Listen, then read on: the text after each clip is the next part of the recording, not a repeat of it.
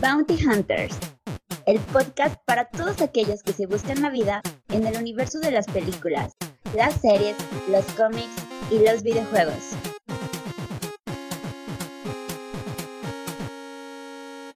Este programa es patrocinado por Wayland Industries, construyendo mundos mejores. We are the gods now.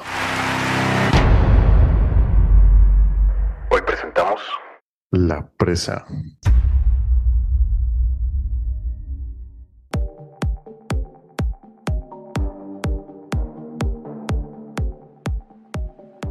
Hola a todos y sean bienvenidos a Bounty Hunters. Al habla Chus y como cada programa me encuentro con el que diseñó el traje del primer Predator, Dimitri Albertini. ¿Cómo estás, amigo? Eres tan feo. Excelente a todo dar aquí con el gusto, gusto de escucharte otra vez. ¿Cómo te encuentras tú? Muy feliz este programa porque tenemos un saludo especial, ¿tú crees, Dimitri? Achis, achis, ya hicimos contacto con, con los depredadores. Cuéntame, ¿por qué? No, más que nada nuestro bien amigo Lalo Rivas, quien fue este, ahora sí que el que le pasó el tip a Maru Delgado, que es una de nuestras mayores fans de Bounty Hunters, la ganadora de la primera dinámica y también de la segunda, Dimitri. Entonces, un saludo a Lalo Rivas y por supuesto a Maru Delgado. Lalo, eres un grandioso recompensas. Un saludo en la galaxia que te encuentres. Eh, y hoy quiero aprovechar, es cumpleaños de mi papá Dimitri. Sé que queda muy fuera, pero es uno de los fans más acérrimos de Bounty Hunters. Tanto así que, que la foto de su WhatsApp es, es el logo de Bounty Hunters y siempre ahí anda ahí compartiéndolo con, con sus amigos y conocidos. Así que un saludo, papá, mío y de parte de Dimitri Albertini. Estimado David, papá de Chus, todas las gracias que desee cada semana. Y un saludo a la distancia.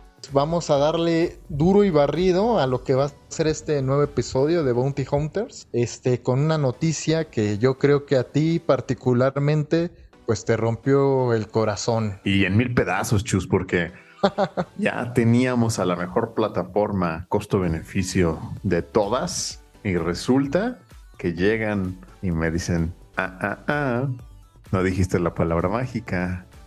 Y creo que se la va a cargar el payaso HBO. Adiós, vaquero.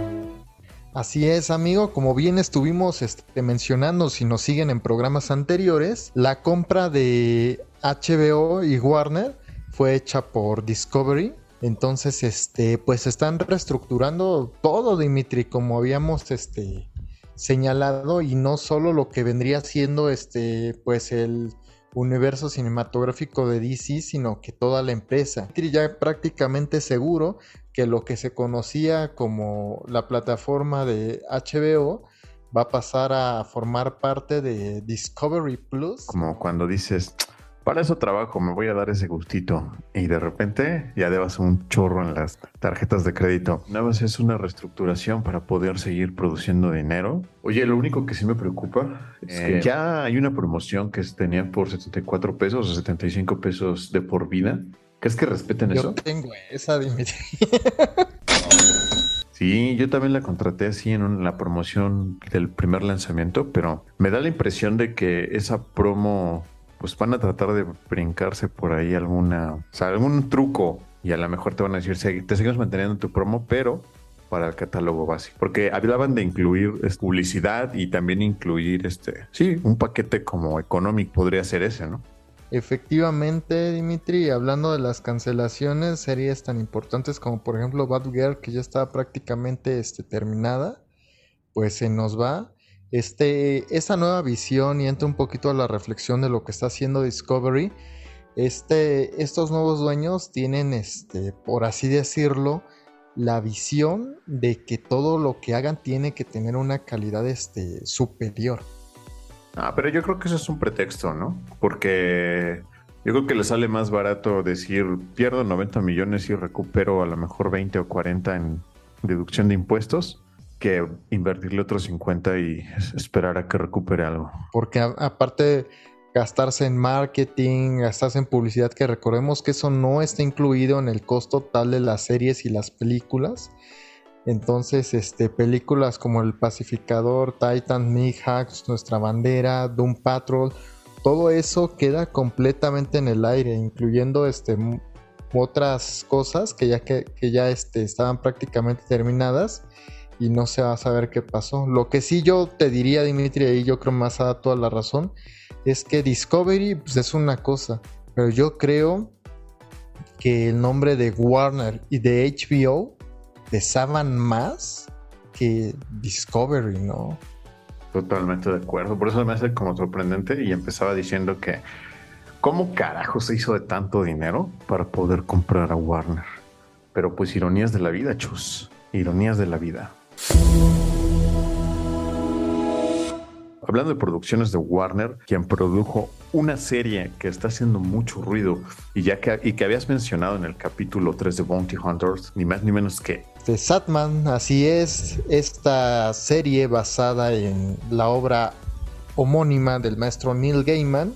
Tú, Dimitri, ya tuviste la, oportunidad de, ver los primeros episodios. Vi el primer capítulo, pero, pero nada más quería hacer una recapitulación rápida de quién es Neil Gaiman, por dicho, porque tú eres el especialista y y el pool de de, personal de él. Pues Dimitri, a nivel premios que ha tenido en la industria en, diversas este, participaciones, no solo en este en lo que se conoce como el cómic independiente, sino escribiendo eh, ahora sí que pues de lo que se podría decir el género superheroico ha ganado premios como el Hugo, Nebula, el Brand Stoker y pues ni hablar de este de premios Eisner, ¿no? Que, son como el Oscar de los cómics, donde igual ha ganado varios. Y nominados, pues, ni hablar, ¿no? A ver, venga, venga, ¿tú pudiste ver la serie? No, Dimitri, siéndote sincero, como, tú, como bien te he contado, yo no hablo, no abro Netflix ni en defensa propia. Y no sé, Dimitri, no sé, la verdad es que estoy muy ¿cómo se podría decir? ¿Escéptico? No, escéptico de Netflix siempre voy a ser, amigo. Siempre voy a ser. No, pero la producción, como decía, es de Warner, no es de Netflix. Ah, pero si Netflix lo compró, ya eso ya son banderas rojas para mí, viejo. No, pero quiero escuchar tu. ¿Alguna vez, alguna vez escuché? Obviamente tienes Prime, porque te has deshecho en halagos por Prime. Claro que sí, amigo. Si, si, no, si, no mal recuerdo, cuando salió Prime, sacó un book insignia, aparte de, ah, de, Top Gear, que empezaron a hacer este Grand Tour. Traía otra serie muy emblemática que ah, hacían con bombo y platillo de la novela de American Gods, donde son estos, dioses antiguos y nuevos y se frascan en una pelea por ver quiénes son los buenos. Ah, muy bien, Dimitri. Y qué bueno que mencionas este American Gods, que también es este una obra que se nos pasó ahí de del maestro Neil Gaiman y por el cual recibió el premio Nebula, ¿no? Que, que cabe resaltar que es el premio más importante de ficción, fantasía que otorgan los Estados Unidos. Creo que la serie en tema de calidad y en tema de presentación y producción está, está bien hecha me recordó un poquito esa serie que le metieron un montón de lana, pero lana así a lo salvaje. Estamos hablando de una de las empresas más importantes a nivel mundial que no reparó en gastos. Y creo que por ahí, en, ese tema, en ese aspecto, está muy bien librado. Eh, seguramente estas de esas series que resultan como atípicas o eh, se pusieron en subasta porque la produjo Warner y recordemos que Warner es, casa productora de series de HBO por, al ser dueño de esta plataforma. Entonces me resulta un poquito extraño que algo tan bien producido y tan bien hecho esté dentro de la plataforma de Netflix. Entonces pudiera ser ahí parte justamente de lo que hablamos hace un rato de la estrategia de generar lana y la terminaron vendiendo a Netflix como mayor postor que publicarla directamente en sus plataformas. Entonces, en tema de calidad, créeme que es buena. Ahí sí no hay nada que discutir. En tema de la historia, yo en lo particular y cómo es contada, a mí, al menos el primer capítulo, me pareció pesado, incluso un poquito aburrido, pero me dice que se pone muy, muy, muy buena, en especial en el sexto capítulo. Te digo, yo no la he visto, le voy a dar la oportunidad ya que, ya que me lo comentas. Yo, como sabes, soy fan de la obra de Neil Gaiman, pero también soy de la idea de que muchas obras no, no necesariamente tienen que ser adaptadas a un medio como lo es, por ejemplo, el cine. Y, y en esa adaptación creo que se pierden a veces muchas cosas, ¿no? Lo hemos visto en películas, lo hemos visto este, libros, ya ni hablar de los videojuegos, ¿no? Pues sinceramente no iba a verla, pero ya que me lo mencionas, pues me, me llama poderosamente la, la atención. O sea, ¿de qué trata la historia de Sandman? Se supone que cuando dormimos hay otro mundo que se llama o es llamado Dreaming, en donde Ed Sadman, que es el protagonista, da forma a los miedos, los sueños, y las fantasías más profundas de los seres humanos, ¿no? Entonces, este ente que pertenece a algo, a unos, a unas entidades fundamentales del universo, es capturado, ¿no? Inesperadamente y mantenido prisionero durante un siglo. Y su ausencia en el mundo de los sueños desencadena una serie de eventos que se podrían pues ahora sí que catastróficos, Dimitri. Y todo esto con el fin, pues, de enumerar estos errores que se cometieron durante tantos años por el maestro de los sueños. A pronto, Sandman es Morfeo, el dios del sueño, el señor, señor Coyotito, por ahí. Pa para, para, los cuates es Morfeo. para los mexicanos. Ah, y una recomendación rapidísima. Eh, si ustedes tienen el dispositivo de Alexa, pídanle que abra a Sandman. Les va a dar una sorpresa. yo no tengo Alexa, quiero saber qué hace. Ahora sí, Chus, por si no te gusta o si todavía estás renante que quieres ver Netflix, vamos entonces a, tu plataforma favorita, Star Plus. Al fin, Dimitri, al fin vamos a ir a una plataforma de, de calidad aquí, ya que ya se nos fue HBO a mejor vida. Pasamos a Star Plus, el lugar donde los sueños se hacen realidad.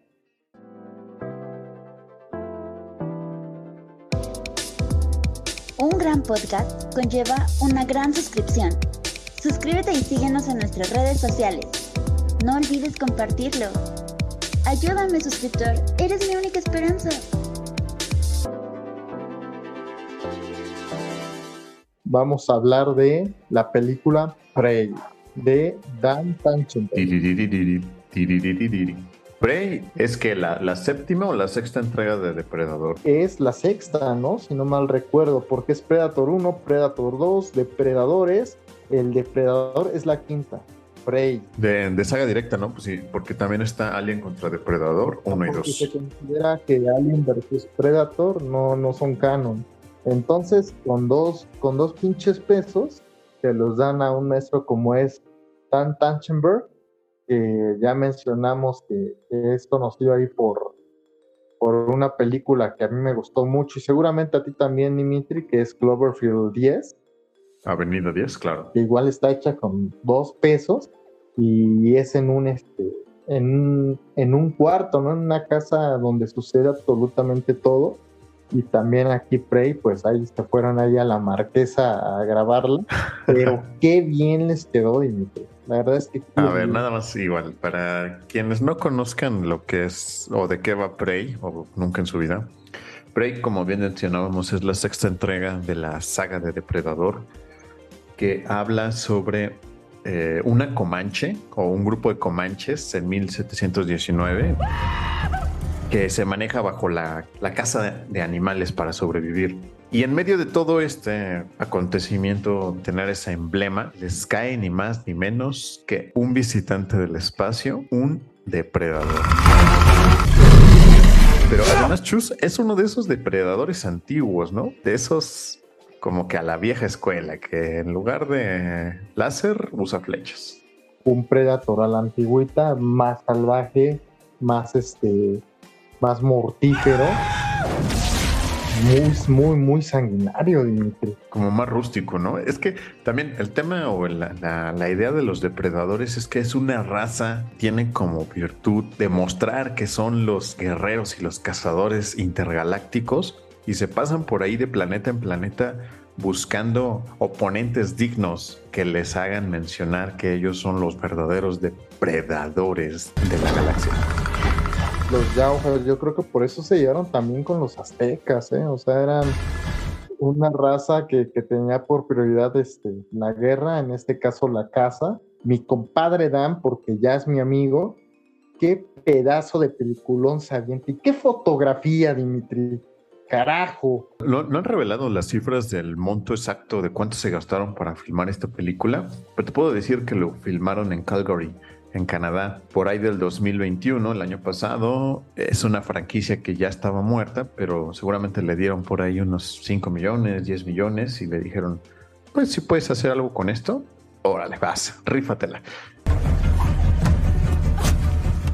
Ahí te va un dato interesante de mi compadre Dan Dimitri. A ver, échatelo, échatelo. Tomó como inspiración nada más y nada menos que lo que hizo el maestro Iñárritu en The Reverend para hacer el depredador. Y yo creo que sí. ¿En serio? Ajá, sí. Creo que se muestra tanto en las tomas. Viejo, no, no, o sea, aquí, ahorita llegaremos a esta parte, pero creo que el oso es de lo peorcito de la película. Ah, sí, claro, pero la historia trata sobre lo mismo, más o menos, de la venganza de.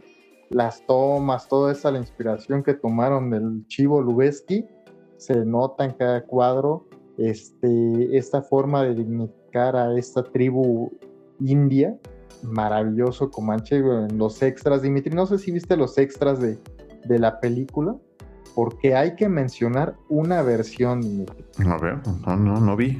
¿Los extras? ¿Venían los extras? Métanse a la película de Prey, métanse a extras y hay una versión llamada Prey versión Comanche, que es la misma película pero hablada en el idioma original de estos nativos y con subtítulos. Oh. ¡Qué chulada! Voy a verla de nuevo, Dimitri. Carajo. Y no me ha comprado Star. Yo no soy un vendido. No quiero tu cochino dinero. Oye, Chus, y después de, de recibir el cheque de Star, cuéntanos, te- ¿por qué te gustó la película? Se me hace visualmente hermosa la película. Visualmente, exentuando al oso, exentuando al oso que se entiende si te dan dos pesos. Dejando de lado al oso que siendo sincero se ve peor que el de, este, y eso que de Revenant ya tiene más de cinco años, así. Este, la película visualmente es hermosa, está bien construida, en el sentido de que lo decía, me parece que Alfred Hitchcock, eh, el maestro de suspensos, muestras una escopeta en el primer acto, en el tercer acto esa escopeta tiene que ser dispar- disparada. Yo tuve la oportunidad de ver la película ya tres veces y la película es redonda, no hay elementos que falten y no hay elementos que sobren. O sea, es una película justa, redonda. No cabe duda que ya te llegó el chequezote de, de Disney, Stars. ¿Ha visto algún billetín por aquí? Guiño, guiño. Porque creo que vimos dos películas totalmente diferentes, Chus. Me encantó la película, por eso, Dimitri, obviamente soy muy fan de la franquicia. Eh, me gustó que hicieran inclusión de verdad, no inclusión forzada, no inclusión por hacer inclusión, sino que de verdad metieran esta tribu este, india, que es muy chido, Dimitri, que no solo significa a las personas por su color o por su sexo, sino también por su, por su cultura, ¿no? Por su, por sus tradiciones, por todo esto, el hecho de que en el casting hayan metido a pura gente que hablaba ese idioma, que descendía de ese idioma. No puedo hablar más, prefiero que nuestros amigos este, descubran esta obra Prey por sí solos, porque creo que vale muchísimo la, pela, la pena. Guiño, guiño. Creo que en ciencia ficción, me gusta que en la ciencia ficción se toma en serio a sí misma y, y demuestre que puede hacer cosas este, a un nivel artístico más allá de lo que se espera normalmente de estas obras, como fue en su caso, en su momento Doom o Mad Max Fury Roar, eh, que se avientan a explorar estos géneros de una forma más artística, por así decirlo. Como decía, creo que vimos dos películas completamente diferentes y a mí no me llegó el cheque de, de Stars, entonces yo puedo decir que la película en sí me pareció entretenida porque tiene un sinnúmero de acción todo el tiempo. Particularmente no hice clic con la, con la protagonista Naru, interpretada por Mike Hotter.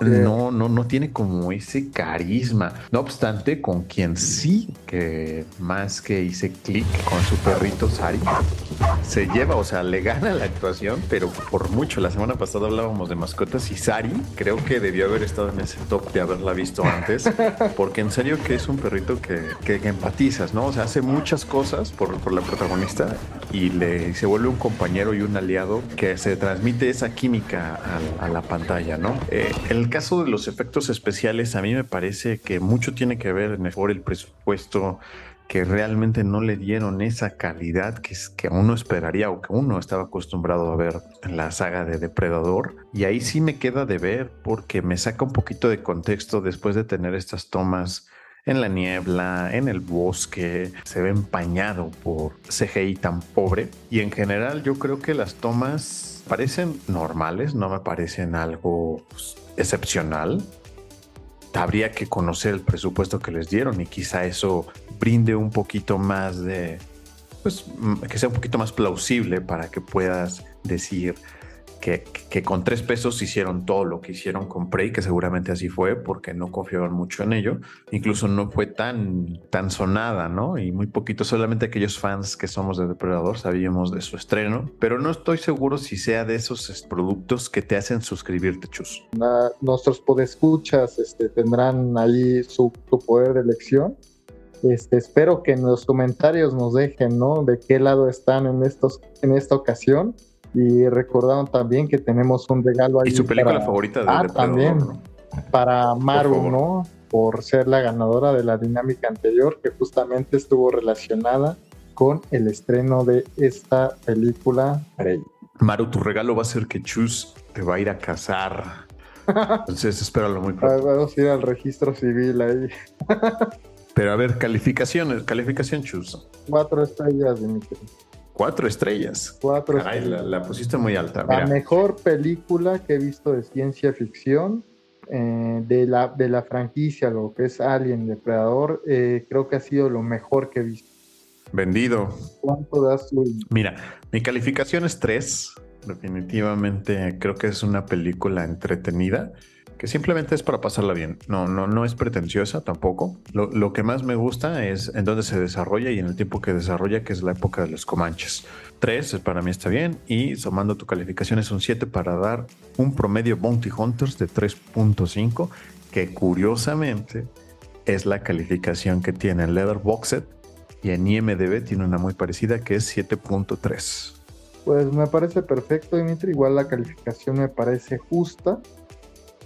Y pues sea como sea, Dimitri es un gran añadido junto con toda la franquicia de Alien y Predator que está en Star Plus. Le recordamos a nuestros amigos, seguramente vendrán más. Y hablando de Star Plus, Dimitri, tienes que cumplirle a, a tu audiencia. Ahí van, recomendaciones de Star. Yo les voy a dar tres recomendaciones de tres series que son recientes y de, de cinco películas. Entonces, Comencemos con las series, ¿no? Que es a lo quien les gusta maratonear. Eh, en capítulos anteriores estábamos hablando de Chucky, el muñeco diabólico, y ya está en la primera temporada y la pueden disfrutar. Bien decíamos que trae el elenco original. Mira, Dimitri, yo no pienso seguir escuchando este top si no mencionas al maestro Don Mancini. Mancini, porque no solo regresa el elenco, sino el director original de Chucky. Don Mancini está de regreso y para Don Mancini todo es canónico. La serie es entretenida, es bastante entretenida y ya se viene el estreno, entonces si se quieren poner al día, Chucky la serie. Como número dos, Juice, aquellos que nos escuchan significa que les gustan los podcasts. Es una serie que está inspirada en un podcast de asesinos. Only Murders in the Building, que habla sobre un condominio ubicado en Nueva York. Tenemos como protagonistas a Martin Short, Steve Martin y Selena Gómez. En el primer capítulo te dicen, matamos a, mataron a un, a un vecino del condominio. Approximately 12 minutes from now, I will be murdered. Y lo que van a intentar es descubrir quién es el asesino, más o menos al estilo de adivina quién. Una serie de esas que duran poquito y que te la puedes echar en dos horas, porque cada capítulo dura 20, 25 minutos. Y, es una serie de misterio que, que está muy, muy, muy entretenida. Más que recomendada esa serie. Muy bien, Dimitri. Hasta que estás recomendando series de verdad, carajo. No, no tus, este, tus, tus cosas de calamar y que no sé qué. Do you consent to being recorded? Just say anything to agree. Please. Tú, tú, tú, eres un niño de los 90, ¿cierto? Claro que sí, Dimitri. Yo soy de esa orgullosa generación que, que todavía salía a jugar a la calle. Y cuando no estás jugando en la calle, ¿alguna vez escuchaste del video prohibido de Pamela Anderson? Pues mira, Dimitri, este, híjoles, ¿para qué te digo que no sé si... El primer video sexual de video escándalo, ¿no? Que se liberó por ahí de los 90, 90 y pico. ¿Qué me dirías si te dijera que existe una serie que habla de ese caso? Esos, esos, esos eran mitos urbanos de los 90, no, no. O sea, neta, existe una serie de, del video sexual de Pamela Anderson. Obviamente, Chus, es una serie biográfica llamada Pam y Tommy. Y he de decirte, Chus, que hasta ahora es la mejor serie que he visto en Stars. Interpretada por Lily James y Sebastian Statham, nos traen como protagonistas a Pamela Anderson. Please welcome Pamela Anderson. Y a, a Tommy Lee, el baterista de Motley Crue.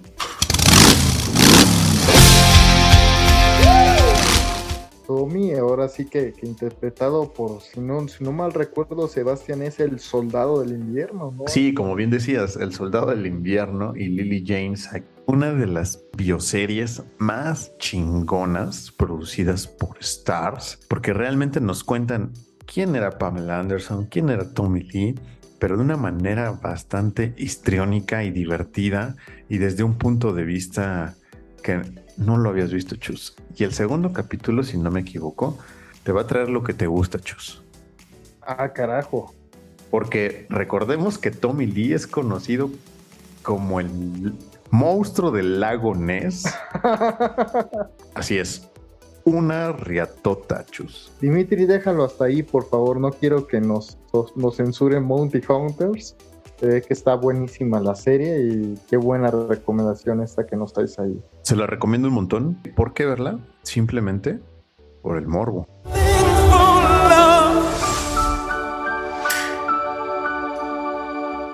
Pasemos a la siguiente recomendación, Dimitri, por favor, porque vas a hablar de una de mis favoritas. Uh, Nightmare Alley, El Callejón de las Almas Perdidas, hecha por nuestro, nuestro paisano Guillermo del Toro, a quien mandamos un saludo. Memo, gordo, te queremos. Un saludo, Memo. Y a ver, dinos, ¿por qué ver, por qué ver Nightmare Alley? Es un, la última película de, de, Guillermo del Toro, ¿no? Hasta el momento, al menos hasta que se estrene este Pinocho. Y es una película que trata justamente sobre un estafador, Dimitri. Uno de estas personas que, que, bueno, te vende la posibilidad, por así decirlo, de comunicarte con, con los muertos, ¿no? Por... Es más o menos como esos que venden en el tianguis de se vende pomada que te cura las reumas, te cura no sé qué. Efectivamente, un estafador, Dimitri. Este estafador, pues, se dedica a hacer que te, que te comuniques con, con, tus seres queridos, ¿no? Que, que ya fallecieron. Absolute truth. Fíjate que es una historia que creo que deja muchas reflexiones, no solo a niveles este, personales, sino incluso sociales y muy fuertemente basada en un clásico del cine que es Freaks y creo Dimitri que pues que la vida de este señor pues es digna de, de verse en esta película. Eh, estuvo nominada obviamente a mejor película en los premios Oscar, no se lo llevó, este, pero fácilmente pudo haberlo hecho. The world closes in on you very, very fast.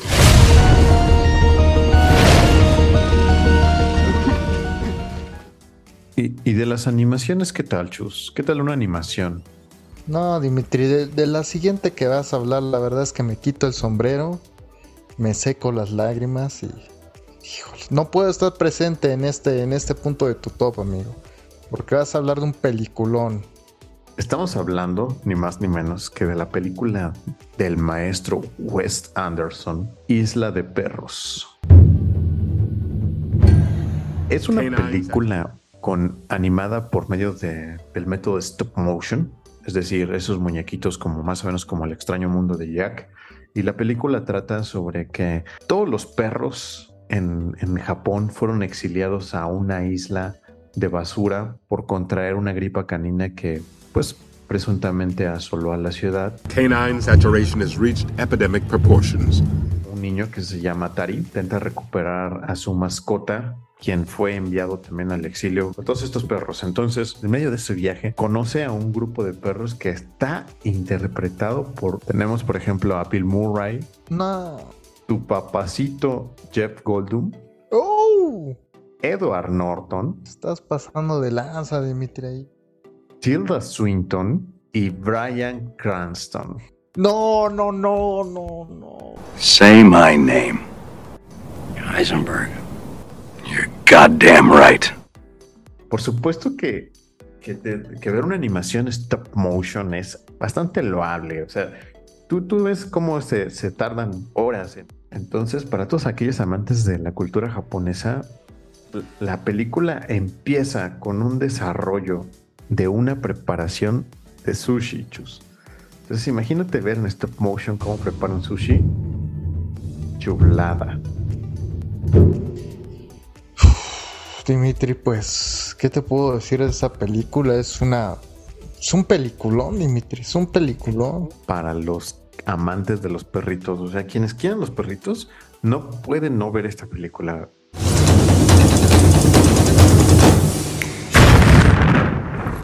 Wow. Ningún perrito fue dañado durante el rodaje de la película. Por favor, guardemos silencio un momento.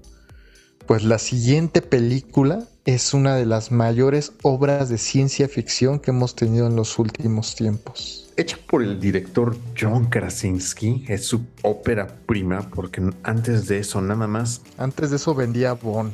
antes de eso Chus vendía papel en su personaje en The Office, interpretando a Jim Halpert. Créeme que es de esos a que dices, ¿qué carajo? ¿Cómo obtuviste tanto talento para crear una de las películas que más tenso me tuvo en el cine y que hizo lo que nadie, que la gente se callara para ver una película? Con una atmósfera, actuación y dirección inteligente y aterradora.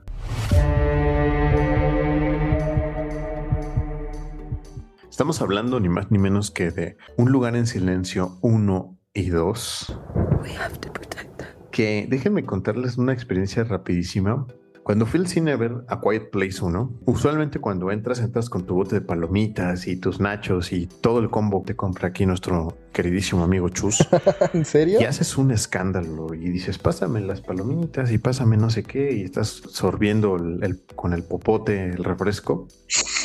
Y esa película, los primeros 15 minutos es en total silencio. La gente, obviamente en su ritual, empieza la película y todo, y empieza...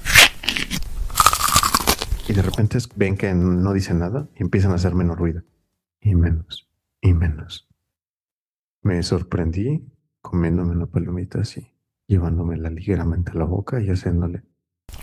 En silencio. Y ese, y ese momento describe la película, Un lugar en silencio. No, tremenda. No, y, sa- y sabes que es curioso, Dimitri, que estuvo nominada en- a los Oscar a mejores este, efectos sonoros, en los BAFTA mejor sonido y en los Globos de Oro a mejor banda sonora. Entonces, este. Y Chus, esa película estaba pensada para hacer una sola, pero fue tanto el éxito, fue tanto que, que, que dijeron, a ver papá, John Krasinski, échate el borrador y hazte la segunda parte. Y la película está a punto de debutar y ¡pum! Llegó una pandemia mundial y se retrasó prácticamente año y pico. Es de esas películas que, que, que tuvieron que retrasar o de las primeras que tuvieron que retrasar, porque en serio que a días de que se estrenara, cerraron los cines. De hecho, este fue esa uno de mis mayores, este, ¿cómo se podría decir, Dimitri? De esas mayores decepciones que te dejó la pandemia, sí, el no haber visto The Quiet Place 2 en el cine. La voy a ver hoy, Dimitri, ya no hables más.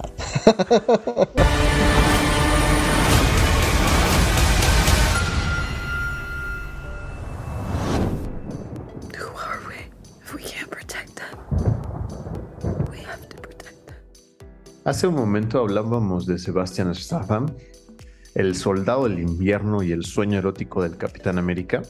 Y déjame decirte que este cabrón lo está haciendo impresionantemente bien en una película que me puso los pelos de punta y se llama Fresh. Ok, ¿de qué va Fresh? Si tú entras a Star, vas a ver un póster bastante peculiar. Tú has tenido, y me imagino que en los momentos más oscuros de Chus, aplicaciones como Tinder, ¿no? Voy a cerrar mi cuenta, Dimitri. Pero no, no lo sé, Dimitri. No, no, no. Es que hablabas un poquito del póster, estaba viéndolo y sabes a qué me recuerda. Un poquito a su Suspiria del maestro Darío Regento, ¿no te parece? Podría ser, podría ser. Entonces, tenemos aquí a la protagonista interpretada por Daisy Edgar Joy. Entonces, es esta chica que no ha tenido suerte en el amor y se descarga una aplicación como Tinder, que es una aplicación de citas, y de repente se encuentra un gran partido. Es el, el doctor Steve Brendan. Se trata de dar, de entregarte a otra persona, de convertirse en uno para siempre. Eso es el amor. Pero, oh sorpresa, aquí van a encontrar que el doctor tiene un secreto de esos secretos que dices, no te pases de verga. Y el desarrollo de la película te hace decir, oh por Dios, eso existe, es real. No van a poder dormir después de que vean esa película, es real. Eso que plantean, que no les voy a decir para que vayan y la vean y se suscriban y les llegue el cheque la siguiente semana, chus. Es la fantasía de cualquier chica heterosexual, ¿no? Y como recomendación extra para nuestra ganadora de la semana pasada, ella fue la que pidió la recomendación de Star Plus. Si les encanta el cine que los mantiene pegados a la pantalla, los reto a que vean los primeros cinco minutos de la película de Los excéntricos Tenenbaums. Así búsquenla. Los excéntricos Tenenbaums. Cinco minutos. Los reto a que no la terminen de ver. Solo eso voy a decir. Y ese es el plus extra a nuestra ganadora del capítulo anterior. Muchas gracias por estar participando tanto en estas dinámicas. Este, de verdad que la respuesta ha sido sorpresiva, este, en el buen sentido. Este, cada vez más gente nos, nos apoya y nos escucha. Y Dimitri, ¿Cuál va a ser la dinámica del siguiente capítulo, Chus? pues mira, Dimitri, este, antes que nada, permíteme agradecerte por tu top, porque ahora sí, este, te subiste los pantalones con Netflix y nos enseñaste un top de verdad de propuestas, cada una más original que la otra, buenísimas. Muchas gracias, Dimitri. Y para nuestra siguiente dinámica del canal, esta pequeña comunidad que estamos formando, que quiero decirle a todos muchas, muchas gracias por su participación. ¿Qué te parece si hacemos algo que ya es un clásico de nuestra vida cotidiana, Dimitri? Que nos regalen un meme. Así de sencillo, así de fácil. Nos etiquetan en un meme. Haciendo crecer cada vez más esta, esta pequeña comunidad de Bounty Hunters, Dimitri. Me parece más que, más que genial, Chus. Bueno, Dimitri, pues hasta aquí ha llegado nuestro episodio de esta semana de Bounty Hunters. Creo que ha habido de todo. Tores, no olviden este, comentar y seguirnos en nuestras redes sociales. Recuerden que nos pueden encontrar en todas las redes sociales como Bounty Pot. Recuerden también que nos cambiamos a los días miércoles y que como cada miércoles digo, es un verdadero placer estar aquí, Dimitri. Un saludo a la distancia, un abrazo y pues esperamos ahora sí que la retroalimentación del público porque sinceramente esta idea de nuestra ganadora, las dinámicas pasadas de unas recomendaciones de, de Star, sí me gustó. Ahí para que llegue, siga llegando el chequecito cada semana. No, no es cierto, audiencia. Muchas gracias por seguirnos. Eh, muchas gracias también a ti. Se despide a la distancia Chus, Dimitri y nos veremos en el futuro. No olviden dejarnos una calificación de 5 estrellas, ayuda muchísimo. I bite. Nos veremos luego. Adiós.